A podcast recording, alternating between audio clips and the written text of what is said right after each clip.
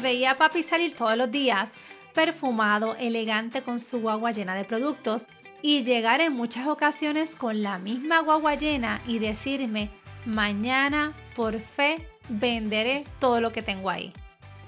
¿Alguna vez te has puesto a pensar que tus hijos o familiares están mirando la manera en que enfrentas los retos? Consistencia, carácter, carisma, comunicación, seguridad, liderazgo, autodisciplina, manejo de conflictos y mucha planificación son solo algunas de las enseñanzas que me enseñó mi papá, el vendedor. Hoy quiero contarte esa parte de mi historia, así que quédate conmigo.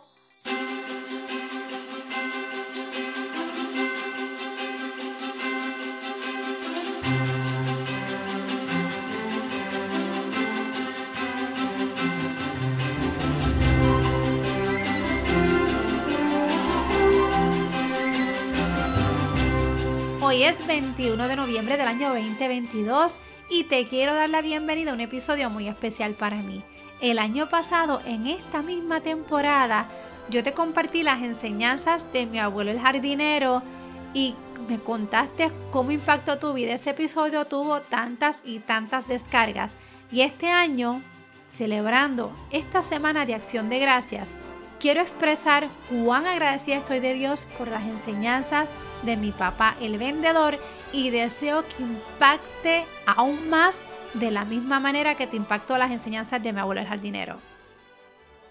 Papi, desde los 10 años, trabajaba en un supermercado cargando faldos de arroz. Es la misma edad que hoy tiene Alejandro y no me imagino a Alejandro trabajando hoy en un supermercado tan pequeño. Así que desde muy pequeño, papi desarrolló la habilidad de servir y ser ágil en todo lo que hace. Me cuenta que ganaba 6 dólares a la semana, donde le daba 3 a mi abuela y 3 para él. Mi papá es muy bueno en las finanzas y es que desde pequeño abuela le enseñaba dónde administrar y colocar cada dinero y centavo que él ganaba. Salía de la escuela y vendía por el vecindario pasteles que hacía abuela, desarrollando ese carisma, vínculo con las personas, las escuchaba y hasta les cobraba. Característica de un vendedor exitoso. Estuvo trabajando como vendedor para varias personas, compañías como seguros, tiendas de zapatos, pero en el 1988 tuvo la oportunidad de adquirir Sorpresa Groovy su negocio. ¿Tú recuerdas ese sobre amarillo que trae una sorpresita? Pues sí, ese mismo. No tienes idea cuántos miles de esos sobres tuve que llenar desde muy pequeña. Dios mío, era tan y tan y tan difícil. Como dueño de negocio, se adaptaba a los tiempos y comenzó a vender otras cosas como pastelillos de guayaba y pues no tenía almacén, Adivina dónde los almacenábamos. Pues en nuestros cuartos. Yo me levantaba por la noche, iba al baño y ahí tenía las cajas de guayaba. Una de las cosas que más me impactaba era ver cómo llegaba con caja de monedas de 5, 10 y 25 centavos, que era la manera en que le pagaban. O sea, papi vendía el producto en muchas ocasiones y tenía que creer por fe que todo ese dinero que no estaba empacado y era en, en menudo, ahí estaba la cantidad que le adeudaban. Acá entre tú y yo es una de las partes que más me dolía porque yo decía, porque a otros vendedores le pagaban en dólares y a mi papá le tienen que pagar en centavos para ir a casa, hacer todo esos rollitos, ir al banco y cambiarlos y entonces papi poder comprar más producto y poder pagar. ¿Tú sabes qué era lo curioso? Que nunca lo vi quejarse. Nunca lo vi mal arreglado y ni siquiera se enfermaba. Y ahora que soy madre y adulta es que comprendo que simplemente no tenía alternativas no se rendía, él no se podía quedar en casa. Mi papá siempre tenía una solución y una sonrisa, inclusive se pasaba cantando todo el tiempo. Claro, ahora es que comprendo que era la manera de ventilar lo que tú y yo sabemos enfrenta los dueños de negocio. Con tres hijos y una esposa, papi siempre, él trató de mantener un balance a pesar de las horas largas que trabajaba. Y uno de los recuerdos más grandes y penetrados que están en mi mente es que no importaba la hora tan tarde que papi llegaba, por las mañanas tanto mis zapatos como los de mi hermano Luis siempre estaban brillando, siempre los brillaba. También recuerdo ver a mi hermano por las mañanas sentado con papi en la falda, papi lo peinaba con ese cariño, lo perfumaba y estoy bien segura que muchas veces lo que dormía eran dos horas, pero no importaba, él trataba de no descuidar esos detalles con nosotros. También los domingos los veía trabajando en la iglesia y cada sábado luego de lavar los carros, ayudar a mami con la limpieza, procuraba, aunque sea, llevarnos a algún lugar a pasear. Todavía hoy me pregunto, ¿de dónde papi sacaba tanta fuerza para hacer tanto? Pero no tan solo era hacerlo, era con la actitud y la alegría que lo hacía. Recuerdo que cuando llegaba de la ruta, muchas veces mojado, verlo sentado con su libreta amarilla, haciendo inventario de lo que había vendido, cuadrando facturas, planificando el próximo día.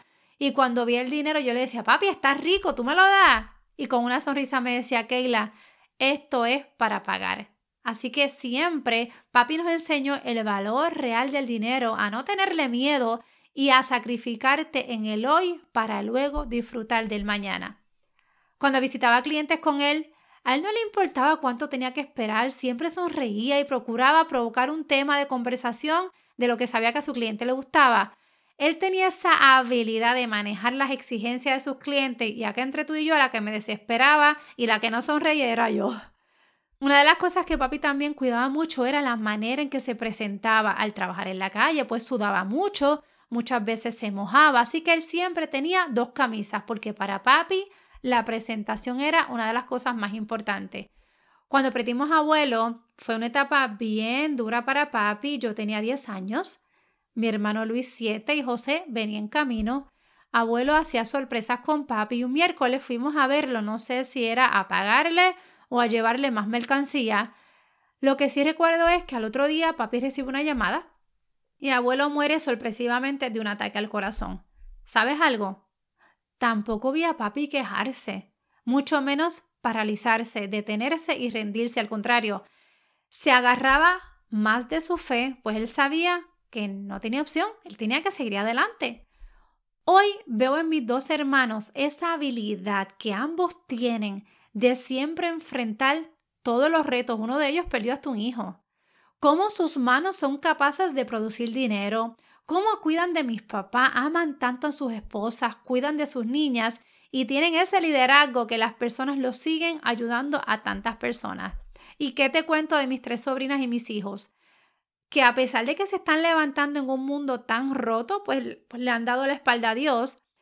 ¿Tú sabes por qué ellos pueden brillar y ser diferentes? Por la manera en que vimos cómo papi y mami enfrentaban la vida, con carácter, levantándose cada mañana sin una queja, dando lo mejor de ellos y sobre todo teniendo sus prioridades bien establecidas. ¿Sabes cuáles son? Dios, familia y luego todo lo demás. Tú sabes que tus hijos no necesitan tu perfección, ni mucho menos tu dinero. ¿Saben lo que necesitan? Te necesitan a ti. No lo olvides. Papi nunca nos dio el pescado. Papi nos enseñó a pescar. Hoy su legado continúa a través del negocio de mi hermano, Empresa Florán, un negocio próspero y lindo para la gloria de Dios. Papi disfruta junto a mami de un retiro en salud, viajando, disfrutándose a plenitud sus hijos y sus nietos. Quiero que recuerdes algo. Los tuyos te están mirando, sí, la manera en que tú enfrentas los retos y la mejor herencia y legado que les puedes dejar es cómo pueden vivir esta vida que tienen, una sola vida a plenitud. Te invito a que esta semana, si alguien impactó tu vida, donde hoy parte de lo que eres se lo debes a esa persona, la llames y le des las gracias específicamente por eso que te enseñó. Y también eso que te enseñó lo multipliques en otro. Gracias por escuchar esta parte de mí. Tú no sabes lo difícil que ha sido grabar este episodio. He parado tantas veces porque no he dejado de llorar, pero tenía que hacerlo. Gracias por estar del otro lado. A ti te deseo que tengas una semana hermosa de acción de gracias y este próximo lunes tienes un compromiso conmigo. Vamos a estar cerrando esta serie preparándote para el 2023 con una entrevista donde nos enseñará cómo potenciar a nuestro equipo. Disfruta rico en familia y recuerda como siempre, seguimos a paso firme.